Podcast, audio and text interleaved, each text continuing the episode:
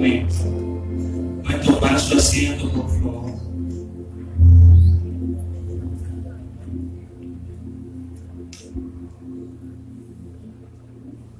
Ya saludó al que está a su lado ya.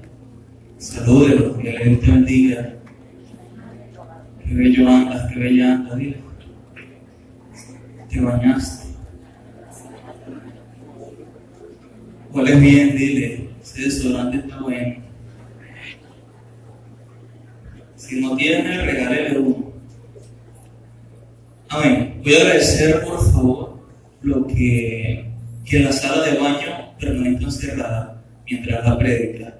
Los que están caminando, por favor, vayan a sus lugares. Si trajo un niño, por favor, pendiente allí. Amén. Amén. El tema que quiero compartir hoy se llama Creado para adorar. ¿Cómo se llama el tema? creado para adorar. El mes de febrero estuvimos hablando, la serie era verdadero amor. Este mes, la serie, ¿cómo se llama? Ahí lo dice, verdadera adoración. Vamos a estar hablando de lo que es la adoración. Cómo nosotros debemos adorar a Dios. Cómo nos está muy bueno. Voy a pedir que anote si está anotando y que esté muy pendiente.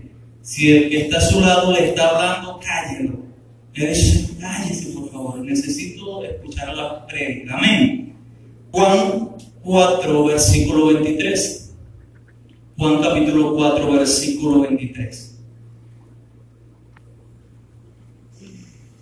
Ahí está. ¿Cómo dice? En el nombre del Padre, del Hijo y del Espíritu Santo. Amén. Dice así. Mas la hora viene y ahora es cuando los verdaderos adoradores adorarán al Padre en espíritu y en verdad.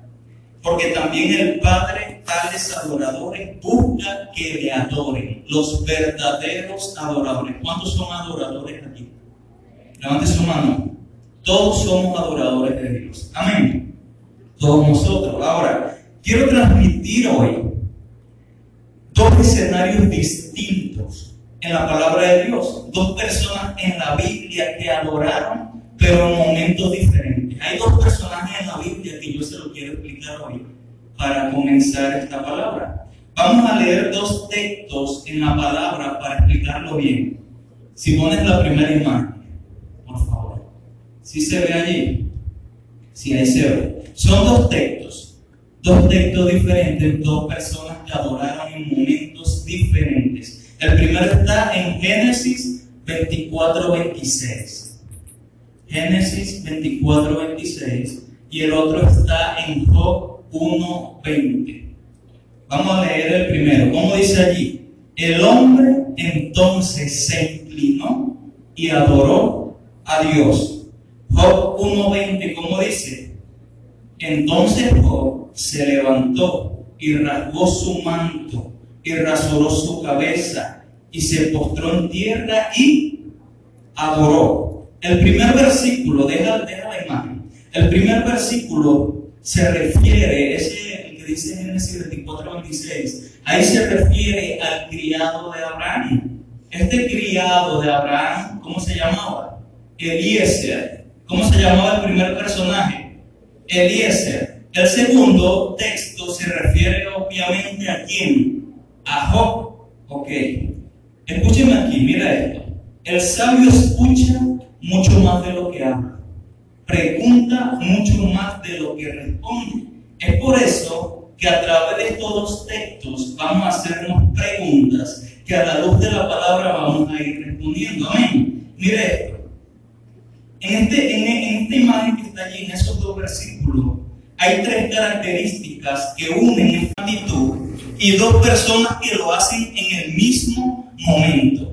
Los dos adoraron. Anótelo ahí, los dos adoraron. Los dos se inclinaron. Si usted lee la palabra, mire cómo dice ahí, el hombre entonces se inclinó. En el otro versículo dice, y, y se postró, se inclinó, es decir, se postró, se arrodilló. Y los dos lo hicieron entonces. Ahí hay una palabra clave en los dos versículos. Entonces. Si lee que los dos versículos dice esa palabra, entonces. Ok, ese entonces tiene un gran significado que ya se lo voy a, ya se lo voy a explicar. Así que la primera pregunta, mire esto. La primera pregunta que vamos a hacer es esta. ¿Qué hicieron? ¿Qué hicieron estos dos hombres? Ellos adoraron. Eso es lo primero. ¿Qué hicieron? Adoraron. Adorar, se postraron en tierra, adoraron. Los dos adoraron. Escúchame aquí. Y aquí comienza lo bueno. En la Biblia, la adoración nunca aparece como una sugerencia. Aparece como una orden. En la Biblia, la adoración no es un consejo. No es que Dios dice, yo te aconsejo que adores. No. La Biblia lo dice como una orden. Si no, mire lo que dice Salmo 96, versículo 8 y 9. Salmo 96.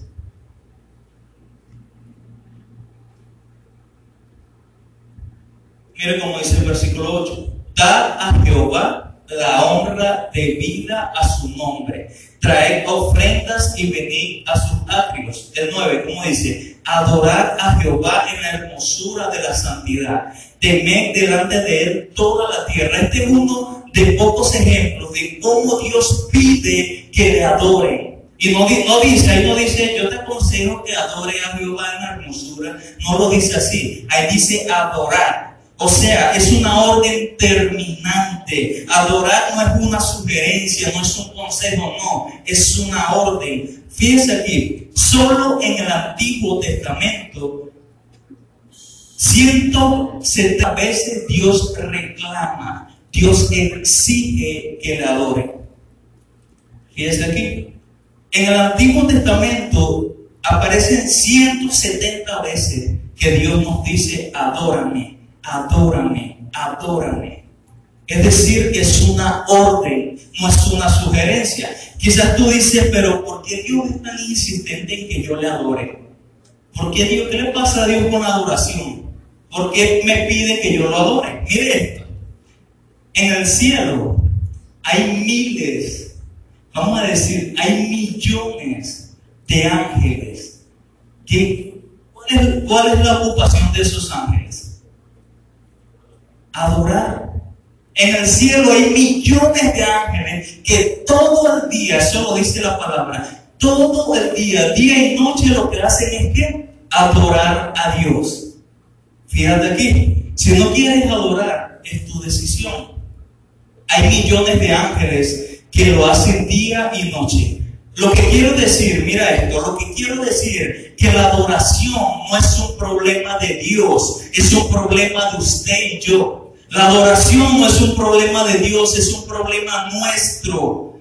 Mira esto, adorar no es la necesidad de Dios, es mi necesidad. Adorar no es la necesidad de Dios, es tu necesidad, es nuestra necesidad. Mi adoración, escúchame esto, mi adoración no va a cambiar a Dios. Porque Dios es inmutable. Dios sigue siendo Dios. Mira esto, cuando yo adoro a Dios, cuando yo adoro a Dios, yo no lo, yo no lo estoy elevando más. No, ya Dios está en el trono más alto que puede estar. Pero, ¿qué pasa? Cuando yo adoro a Dios, mi vida es elevada porque Él me eleva. Por eso es que es mi necesidad. El trono de Dios es el más alto. Mi adoración no lo va a elevar más. Su trono es más alto, no puedo elevarlo. Pero cuando yo adoro a Dios, Él me eleva por encima de mis circunstancias. Él me eleva por encima de mis problemas. Mira esto, adorar a Dios no es el privilegio de Dios, es mi privilegio. Por eso una y otra y muchas veces Dios nos dice, adórame, adórame a mí para que levantarte, para que yo pueda renovarte, para que yo pueda transformarte. Cuando yo adoro, es mi privilegio, no es su privilegio. Dios sigue siendo Dios, pero nosotros sin Dios, ¿quiénes somos? Es decir, mire, Dios no necesita que usted le adore. Él te pide adoración, pero es para que tú mismo te levantes. Porque Dios sigue siendo Dios. Dios tiene todos los ángeles que día y están adorándolo. Pero Él te dice, adórame para que salga de ese problema. Adórame para que el desánimo se te vaya. Adórame para que, para que no caigas en esa tentación. Adórame a mí y yo te voy a levantar. Eso es lo que quiere Dios de nosotros. Esto es adoración. La segunda pregunta es, la segunda pregunta que vamos a sacar es, ¿cómo dice allí? ¿Cómo adoraron? ¿Qué dice allí? Mire, el inclinó y se postró en tierra y adoró. ¿Cómo adoraron? Postrados. ¿Cómo adoraron? Inclinados. ¿Cómo adoraron? Arrodillados. Escúcheme esto. El adorador descubre que la posición más alta está en lo más bajo de la tierra. ¿Cómo así? El adorador descubre que el lugar más alto al que usted puede llegar es cuando usted dobla sus rodillas y se postra delante de Dios. Mírame esto. Hay adoradores que convierten el altar. Esto es un altar. Esto que está aquí es un altar. Hay adoradores que convierten el altar en escenario.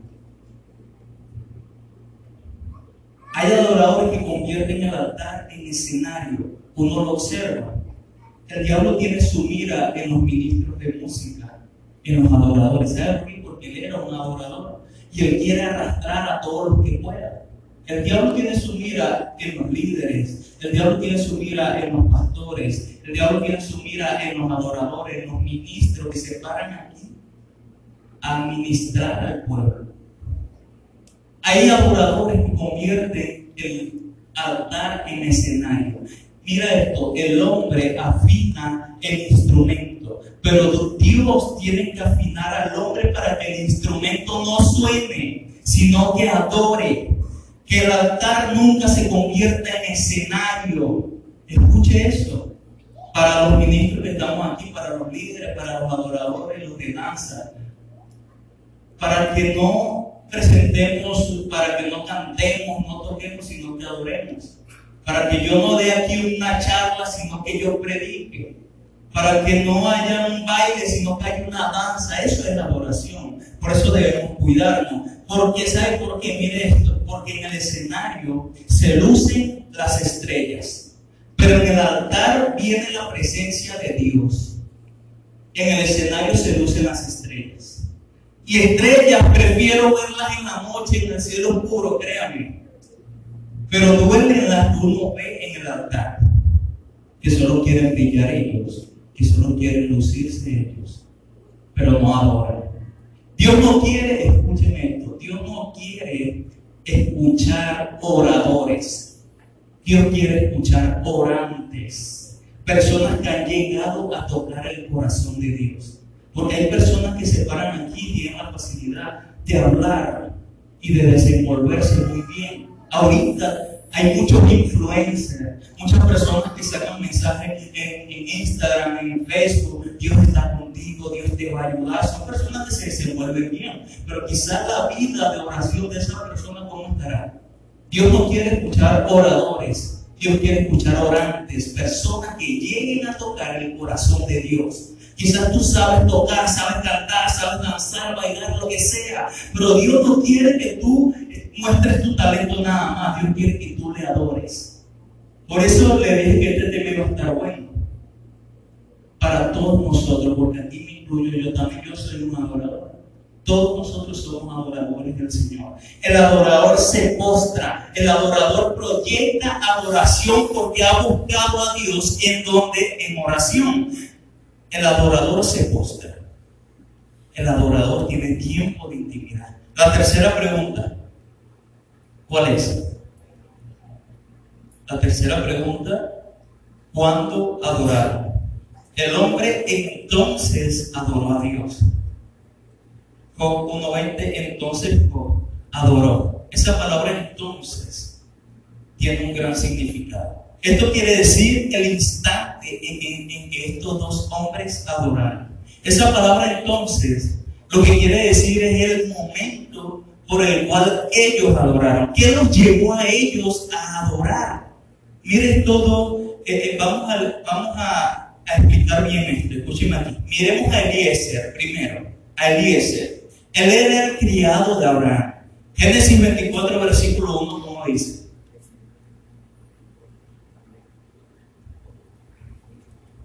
Mire cómo dice, era Abraham ya viejo y bien avanzado en años, y Jehová lo había maldecido. Dice eso. Y Jehová había bendecido a Abraham en todo. Es decir, tenían dinero. Y Eliezer era criado de Abraham. Quiere decir que él también tenía dinero. Si usted lee los siguientes versículos, se va a dar cuenta de que tenía dinero. O sea que todo iba bien, era feliz, tenía todo. Tenía todo, no, quizás no lloraba por tantas tonterías porque tenía todo. Era feliz. Escúcheme aquí. En este capítulo 24 empieza diciendo que eran bendecidos. Todo iba bien, tenían dinero, todo estaba bien. Y en ese mismo capítulo dice que Eliezer adoró. Pon la imagen otra vez. Escúchame aquí. Muchos dicen que adorar a Dios cuando todo está bien es fácil. Así dice mucho. Adorar a Dios cuando todo está bien es fácil. Yo no lo creo. ¿Saben por qué? Escuchen aquí. La iglesia pierde más soldados en tiempo de abundancia que en tiempo de escasez. La iglesia pierde más soldados en tiempo de abundancia que en tiempo de escasez. Por cada 100 hombres que soportan la adversidad, uno solo soporta la prosperidad. Por cada 100 hombres. Mire, hubo un momento donde esto estaba full, arriba, abajo. Porque cuando hay escasez, cuando usted no tiene otra salida, ¿qué hace la gente? Busca a Dios.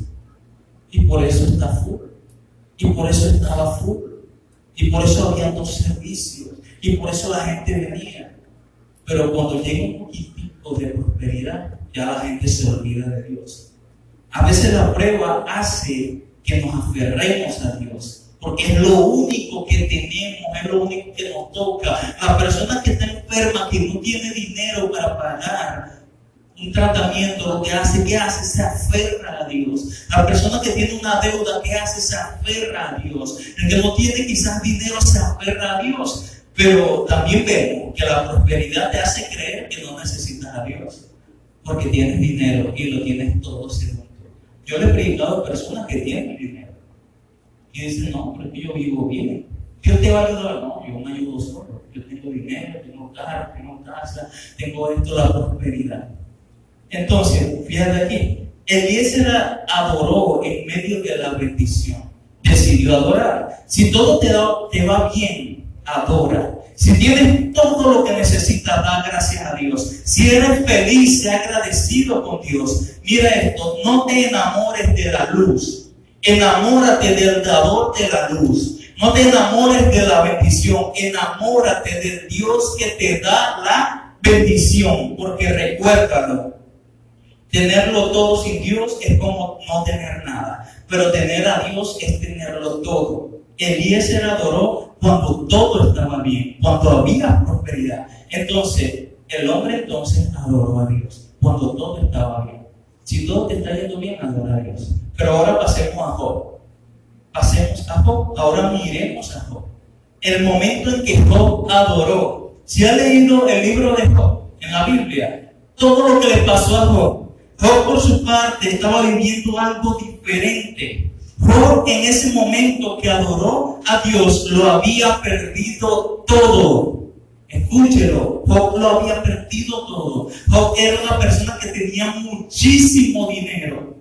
Tenía sus hijos, tenía muchas vacas, tenía de todo Job. Pero un día se quedó sin finanzas, perdió sus finanzas, perdió su salud porque se enfermó. Pero lo peor es que perdió a sus siete hijos y a sus tres hijas en un mismo día. Imagínense ustedes eso. Job perdió, mire, yo le voy a decir algo, mi mamá está aquí, pero el dolor más fuerte para un padre es ver morir a sus hijos. Hay una ley, y la ley es que el hijo debe enterrar a su papá. ¿Verdad? Eso es una, una ley natural. Uno debe enterrar a sus padres porque llega el momento donde ellos se ponen viejos y, y se mueren y uno, bueno, los entierra a ellos. Pero ¿sabe qué es tremendo? Cuando un papá, una mamá, tiene que enterrar a sus hijos. Mire, yo vi a mi mamá, pero llorando, pero terrible. ¿Sabe por qué? ¿Cómo se le dice a una esposa que pierde a su esposo? ¿Cómo se le dice? Viuda. ¿Cómo se le dice a un hijo que pierde a sus padres? Huérfano. Pero ¿cómo se le dice a unos padres que pierden a su hijo? No hay palabras. ¿Sabes por qué? Porque es un dolor que no tiene palabras para explicarlo. Job no había perdido un hijo. ¿Cuántos había perdido? Diez hijos. De un mismo momento. Diez hijos. Siete hijos y tres hijas. Job no había perdido algo. Job lo había perdido todo. Job lo había perdido todo. Imagínese el dolor que tenía Job en ese momento. Y ahí es donde llega ese versículo. Entonces Job adoró. Ahí es donde él adoró. Ese fue Job. Este hombre lo perdió todo, pero no perdió la fe. La fe es el pájaro que canta cuando todavía no ha amanecido. Fidelidad es mantenerse firme cuando todo invita a abandonar. Job no abandonó, al final de todo Dios le devolvió el doble porque él adoró en ese momento. ¿Sabe qué? Yo cuando llegue al cielo, le voy a, le voy a agarrar a Job, le voy a dar gracias. Porque me enseñó a adorar en momentos difíciles. Porque a pesar de haberlo perdido todo, él adoró a Dios. Él adoró a Dios, ¿sabe qué tremendo en ese momento? Cuando todo te invita a maldecir, cuando todo te invita a que te vengues, quizás porque te mataron a alguien, cuando todo te invita a que tú abandones todo, yo no voy a seguir en la iglesia, Él adoró. Yo no creo en Dios, Él adoró. ¿Cuántos abandonan a Dios y se van para el mundo por una situación difícil? Ahora, miremos aquí, pasamos a otro ejemplo. Vamos a ver otro, otro ejemplo en la Biblia de lo que es la adoración. Esta parte, preste la atención. Mire como dice Daniel 3.15.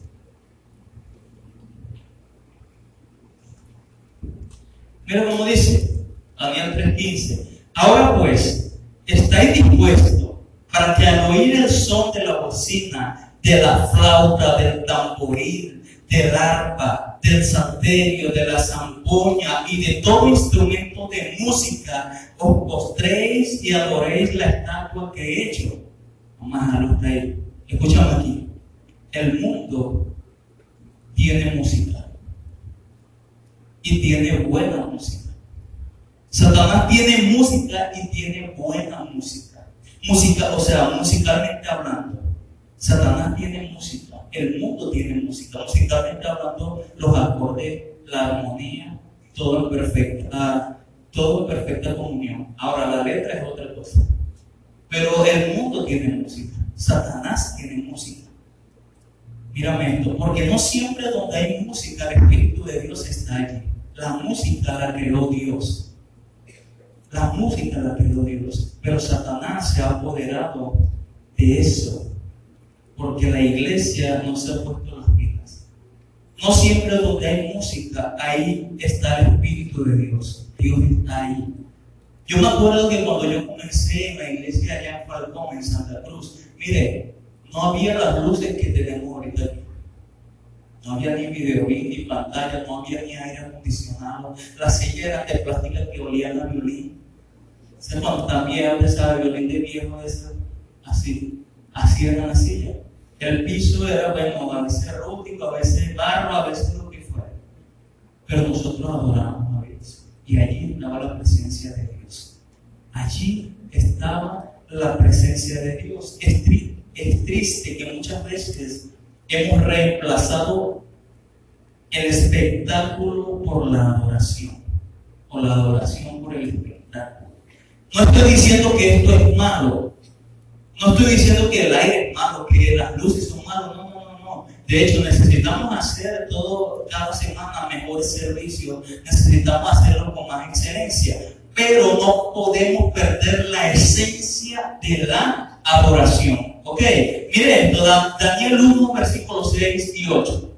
Daniel capítulo 1, versículo 6. Mire esto, quiero que se aprenda esos cuatro nombres que están ahí. Porque voy a estar explicando algo de eso. Entre estos estaban quién? Daniel. ¿Quién más? Ananías. ¿Quién más? Misael y Azarías de los hijos de Judá. Aquí hay unos hombres de Dios. Ellos son o fueron hombres de Dios. Daniel, Ananías, Misael y Azarías. Estos cuatro hombres eran distinguidos. Diga conmigo, distinguidos. Elegantes. Como la gente de, amor de Cristo. Dígale que está solo, tú no eres cualquier cosa.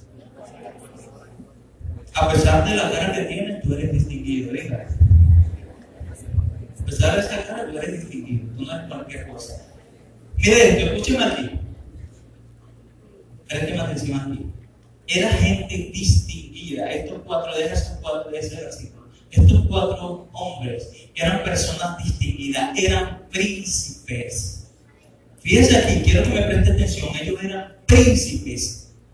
Pero un día fueron llevados cautivos por el rey Nabucodonosor. ¿Le quieren ponerse el nombre a su hijo? Nabucco. Para cortárselo. Nabucodonosor. Un día, este rey, mire esto, fíjense aquí.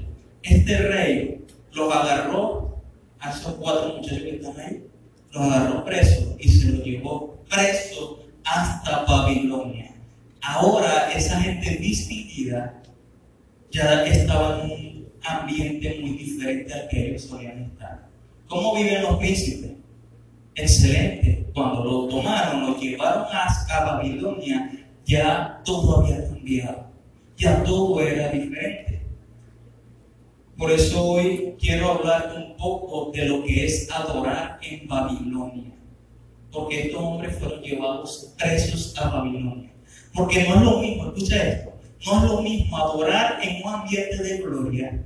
No es lo mismo adorar en la iglesia no es lo mismo adorar aquí en un servicio, porque todo el mundo que viene aquí a la iglesia debe adorar.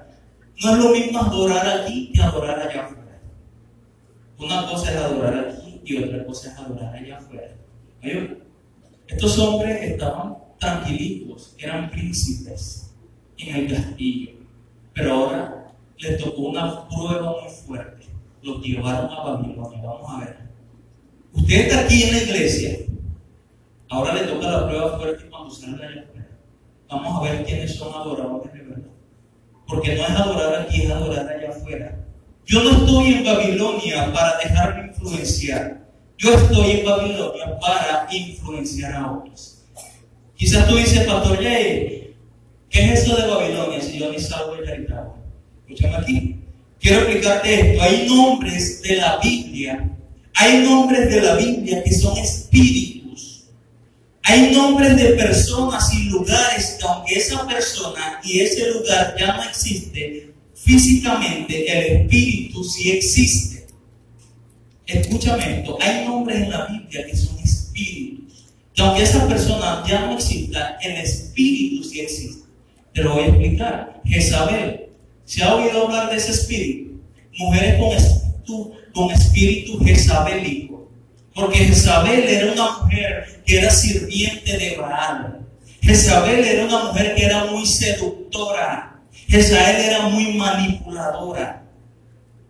Hay personas dentro de la iglesia, mujeres, que son seductoras, son manipuladoras, son mujeres con espíritu Jezabel. Por eso es que ese espíritu está en la mente. Hay otro nombre, Egipto. Cuando usted escucha Egipto, ¿qué quiere decir Egipto? Egipto representa el mundo. Egipto representa, sí, Egipto representa el sistema mundano. La palabra dice que Dios tomó a su pueblo, lo sacó de Egipto y lo trajo a Israel. Quiere decir que Dios lo sacó del mundo y lo trajo a la iglesia. Egipto representa el mundo. Ahora, escúcheme aquí. Babilonia, Babilonia era una ciudad pero hoy en día el espíritu de, Babilonia está más fuerte que nunca. Nabucodonosor, ese nombre tan bonito. Nabucodonosor, él era gobernante de Babilonia. Él era rey de Babilonia. Nabucodonosor representa a quién? Representa al enemigo. ¿Ok? ¿A quién representa Nabucodonosor? Al enemigo. Grábase eso. Ahora, escúchenme aquí. Daniel capítulo 2, versículo 3.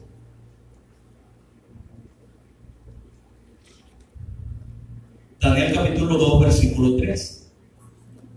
¿Cómo dice? Mire cómo dice. El rey les dijo, he tenido un sueño y mi espíritu se ha turbado por saber el sueño. El 4. Entonces hablaron los caldeos al rey en lengua aramea, rey, para siempre vive, di el sueño a tu siervo y te, mostraremos la interpretación. El 5, como dice, respondiendo el rey, respondió el rey y dijo a los caldeos, el asunto lo olvidé. Si no me mostráis el sueño y su interpretación, seréis hechos pedazos y vuestras casas serán convertidas en muladares. Mire. Antes los reyes eran muy tremendos. Antes el rey si quería mandar matar a toda la ciudad lo hacía. El rey le dijo, soñé algo.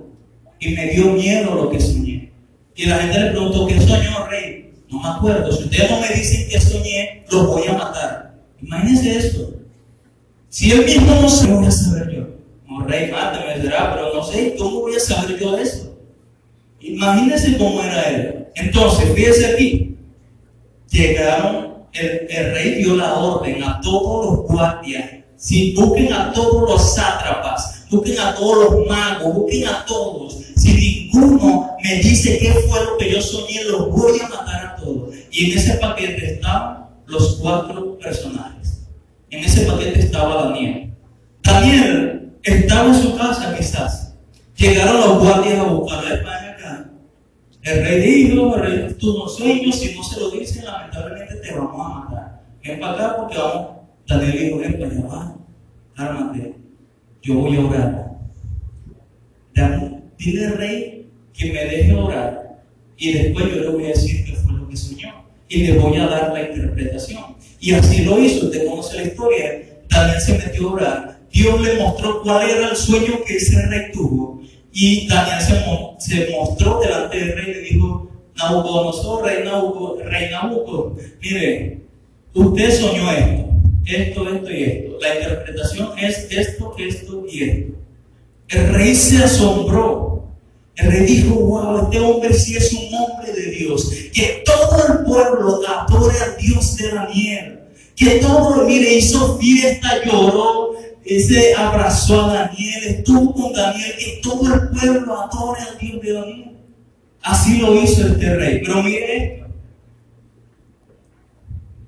Aquí. ¿A quién representa Nabucodonosor? Yo se lo digo ahorita. ¿A quién? Al enemigo.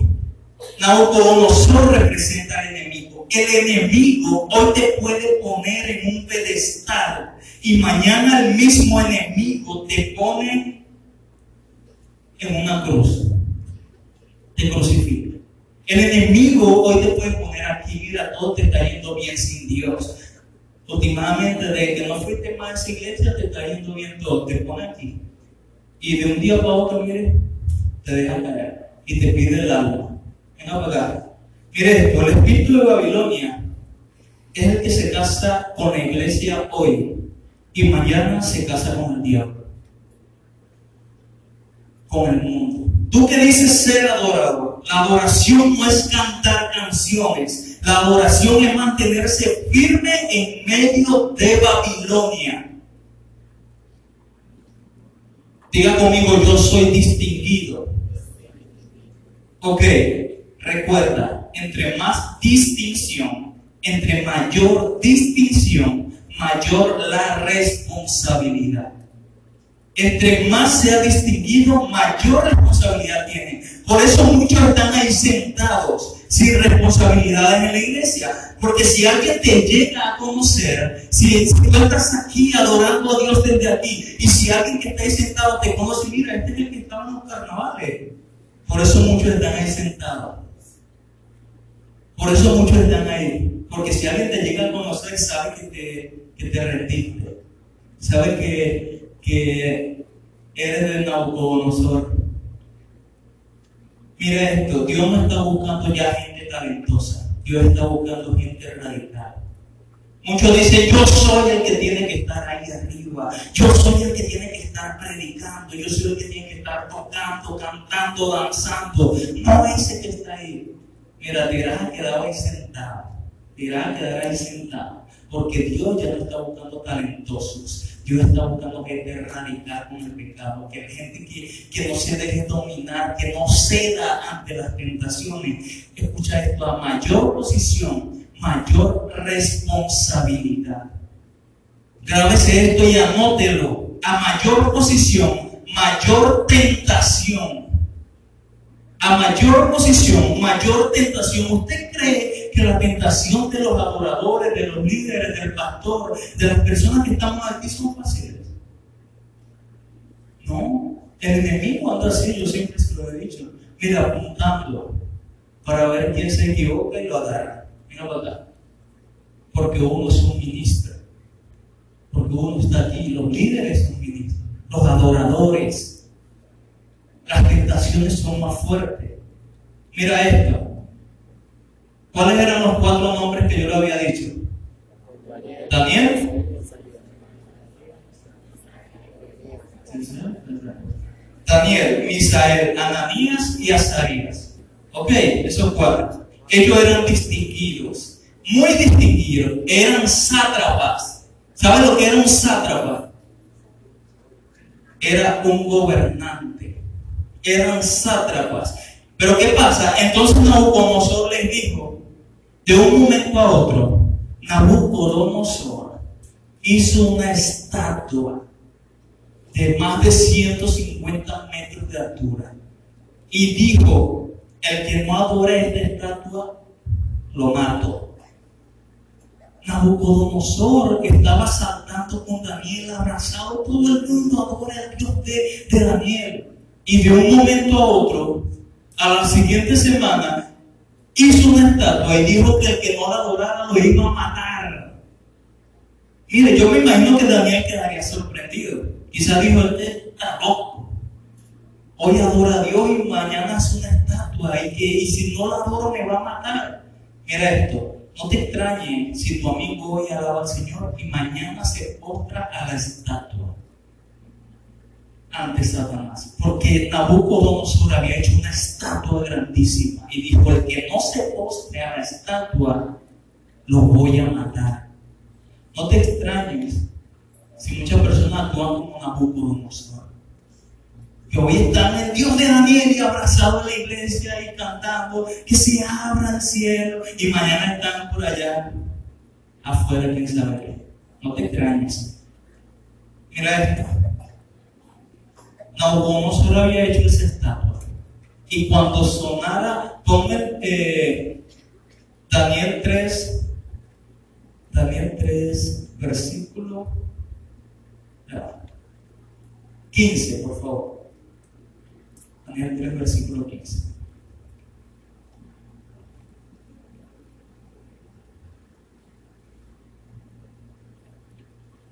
Mire esto, ¿qué dice ahí?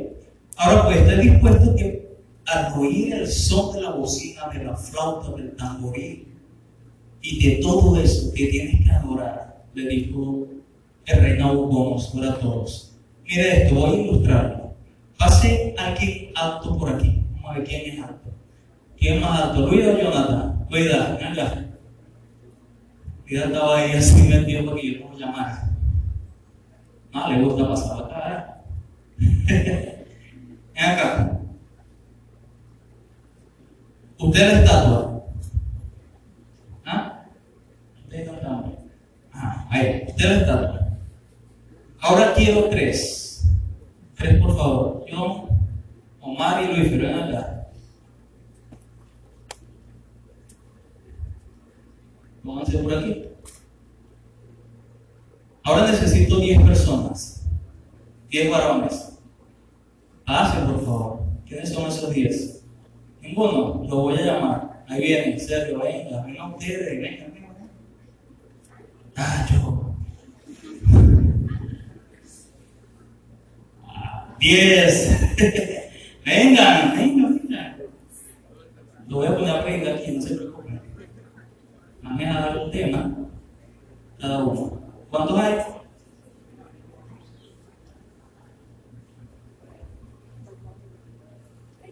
¿Hay cuántos? Hay nueve. Acá, están.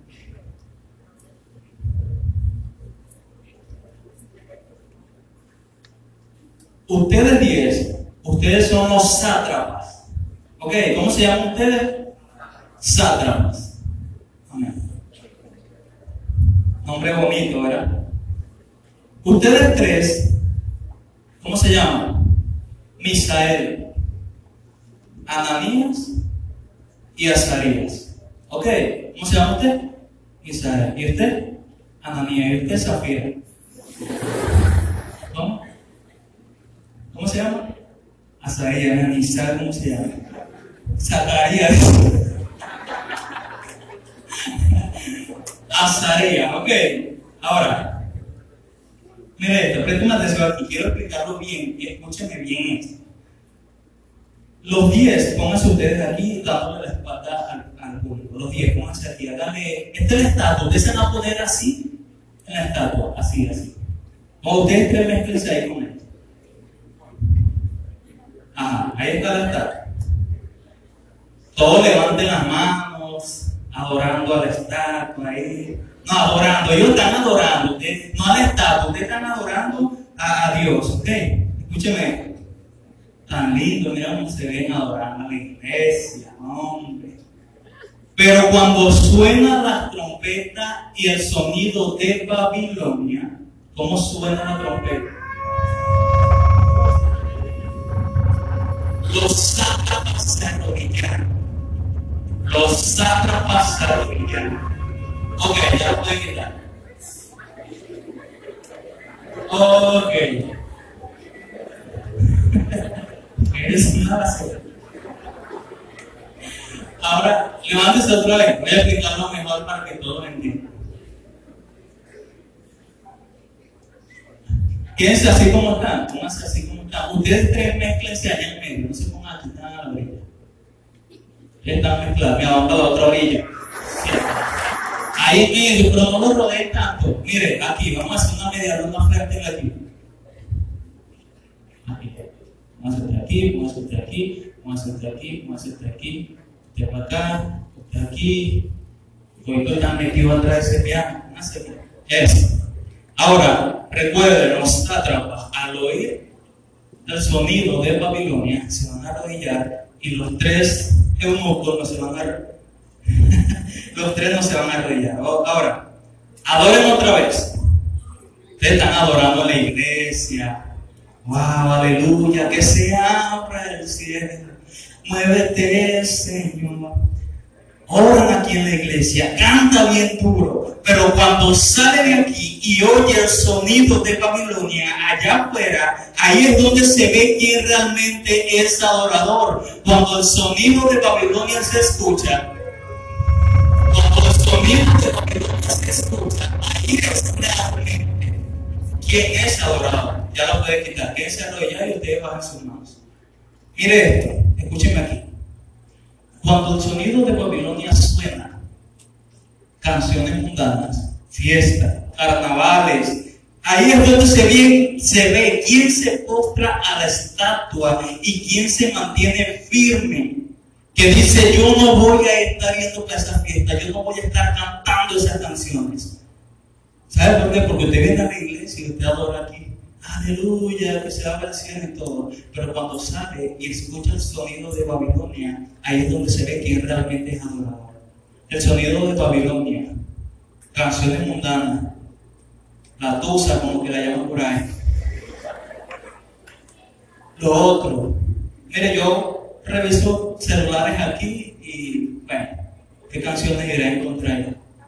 ¿O qué cosas iré a encontrar? El mundo papá, no, murió. Usted puede adorar aquí en la iglesia, pero cuando sale afuera, ahí es donde se ve quién es verdadero adorador. Escúcheme aquí, présteme atención porque esto está bueno. Quiero que me preste atención, aquí voy a echar mano. Escúcheme aquí.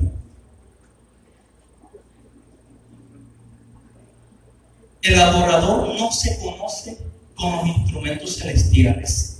El adorador se conoce cuando el diablo y el infierno están sonando. Escuche eso, anótelo. El adorador no se conoce con los instrumentos celestiales. Ah, aquí todo el mundo es adorador porque todo el mundo canta. No, no, no, no. El adorador no se conoce aquí. El adorador se conoce allá afuera. Aquí está la estatua. ¿ah? Miren la estatua bien bonita. Ustedes van a adorar la estatua. ¿Cómo adoran la estatua?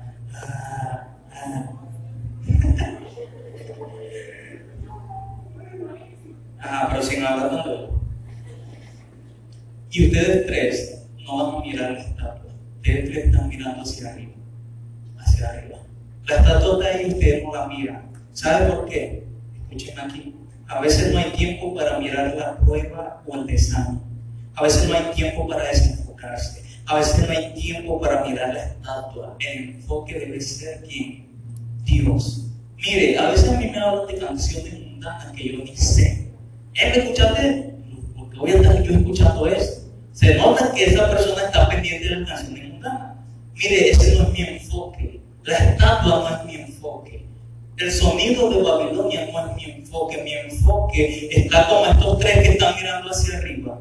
Ese es mi enfoque. Porque mi mirada tiene que estar en Cristo, no las cosas de Babilonia, no las cosas de allá afuera, no el sonido de Babilonia, no en el enemigo. Mi enfoque no es ese. Mi enfoque está en Dios. Ahora, mírame esto. Ustedes, fíjense ahí, ustedes están. El reino Nabucodonosor llama a los tres. Vengan acá, vengan acá los tres. Vengan para acá. El rey les dice de buena manera esto que pasó. Porque ustedes no se inclinaron, ¿vale? Todos se han inclinado ustedes no se inclinaron. Les voy a dar otra oportunidad para que ustedes se inclinen. Porque si no se inclinan, ¿qué les va a pasar? Si no se inclinan, ¿qué les va a pasar? Lo voy a meter en el horno de fuego. Al horno de fuego van a ir si no se inclinan. Mira esto. El rey los llamó Ustedes saben lo que va a pasar si no se arrodillan. Si no se arrodillan, los voy a meter en el horno. Los voy a matar, porque todos se tienen que arrodillar. Ustedes no tienen que ser así, tienen que arrodillarse. Y sonó otra vez el sonido de Babilonia. Y todos ellos adorando. Y ellos mirando hacia arriba. ¿Quién es el sonido? Y usted le dice, arrodíllese, dile, dile tú, eh, arrodíllese. Ahora, ¿sabe cómo se llama eso? Presión. Sistema mundano. Personas que están arrodilladas ante la estatua, ante Satanás. Eh, ni para acá, para la fiesta. Eh, para los carnavales, no pasa nada. Para verte. Y ellos tres, no, no pueden no puedo y no puedo. Ellos tres convencidos. La presión, mire, hoy en día el enemigo está ejerciendo presión sobre los hijos de Dios para que se salgan. Ahora, un fuerte aplauso a los 10. Señor, pongo por arrodillarse a. Lo bendigo. Los tres se quedan y la estatua también. Deben a quedarse hasta que yo termine de predicar. Mira esto. ¿Por qué no se arrodillaron? Te voy a dar algunas cosas que tiene un adorador. ¿Cuáles son esas cosas que tiene un adorador? Un adorador tiene que convicción, diga conmigo convicción. Un adorador tiene convicción. Filipenses 1.6, nueva versión internacional. Fíjense para. Filipenses 1.6, nueva versión internacional, por favor. Miren cómo dice. ¿Qué dice allí? Esto lo dijo el apóstol Pablo. ¿Qué dice? Estoy convencido de esto. El que comenzó tan buena obra en ustedes la irá perfeccionando hasta el día de Cristo Jesús. Diga conmigo convencido. ¿Sabe por qué mucha gente no cree en Cristo? Porque no ve cristianos convencidos. ¿Tú eres cristiano? Le pregunto, ¿qué tú eres Bueno, yo a veces voy a la iglesia. A veces yo no soy un cristiano así en sí, o sea, a veces soy, a veces no soy, pero un día leo la Biblia, a veces adoro Cristo, mire, Cristo es bueno, el que busca a Cristo, pero, pero no tanto, no saben lo que son, no están convencidos, ¿sabes por qué mucha gente no cree en Cristo? Porque los cristianos no están convencidos. Se tiene que levantar una generación que sepa y esté convencido de quién es esté convencido de quién cree, esté convencido de lo que hace y que nada lo saque del propósito. Se tiene que levantar esa generación. Yo voy a decir una cosa, los adoradores verdaderos se desarman delante de Dios, pero se arman frente al mundo. El infierno le tiene miedo a los adoradores porque es gente convencida. Mire esto, convencido el rey Nabucodonosor los iba a lanzar al fuego. ¿Cuántos quieren que Dios los salve del fuego? Mire, yo quiero que Dios me salve del fuego. Todos vamos a pasar por el fuego, una dificultad, una prueba. ¿Cuántos quieren que Dios los salve del fuego? Pero, ¿y si no? ¿Y si Dios no te salva del fuego? ¿Qué pasa? Escúchame aquí. Hoy en día se predica todo acerca de que Dios te va a librar. Hoy en día cualquier persona se para y te dice, Dios te va a librar de todo eso. Dios te va a bendecir, vas a ser libre de todo. Lo que usted quiere escuchar. Estuve hablando con un discípulo en estos días que me dijo, no, yo tengo unos discípulos que no van más a la iglesia porque dicen que están predicando cosas que ellos no quieren escuchar, lo que ellos tienen que hacer. Mira, así es la mayoría de las personas.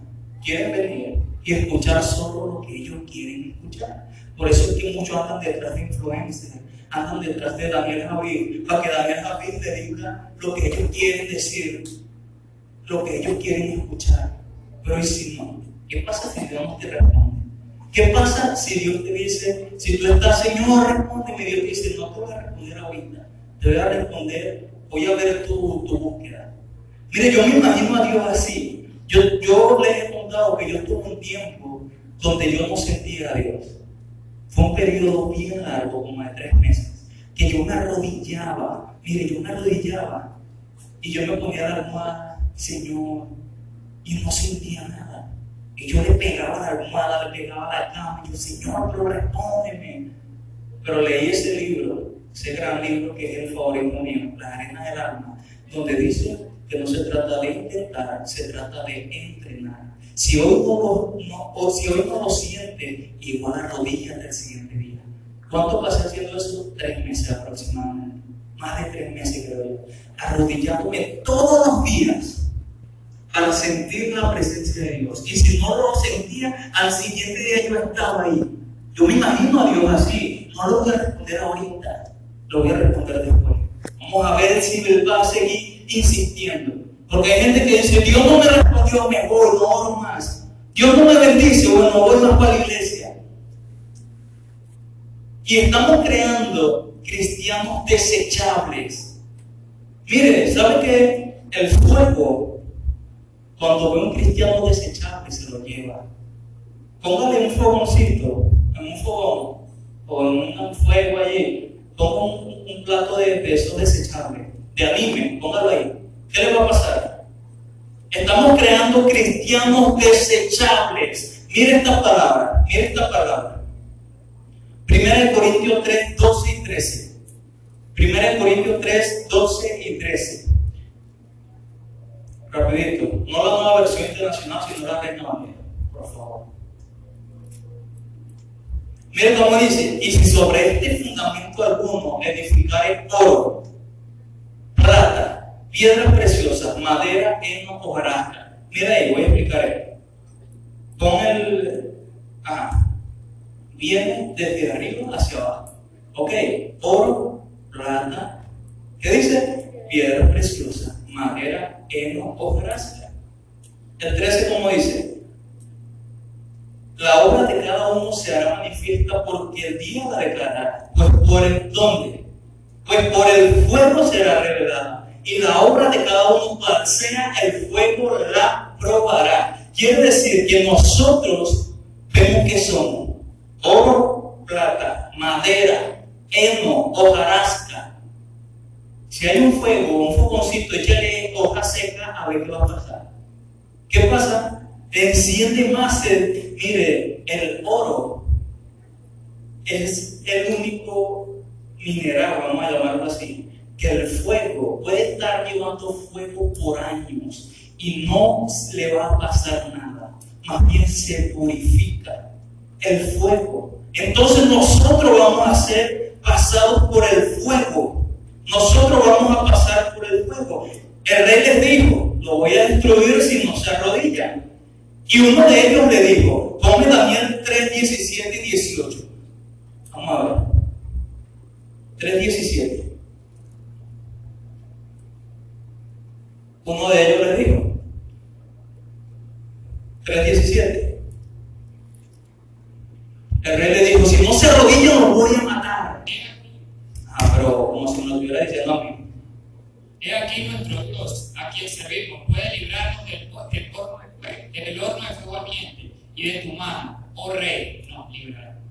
El 18. Y si no,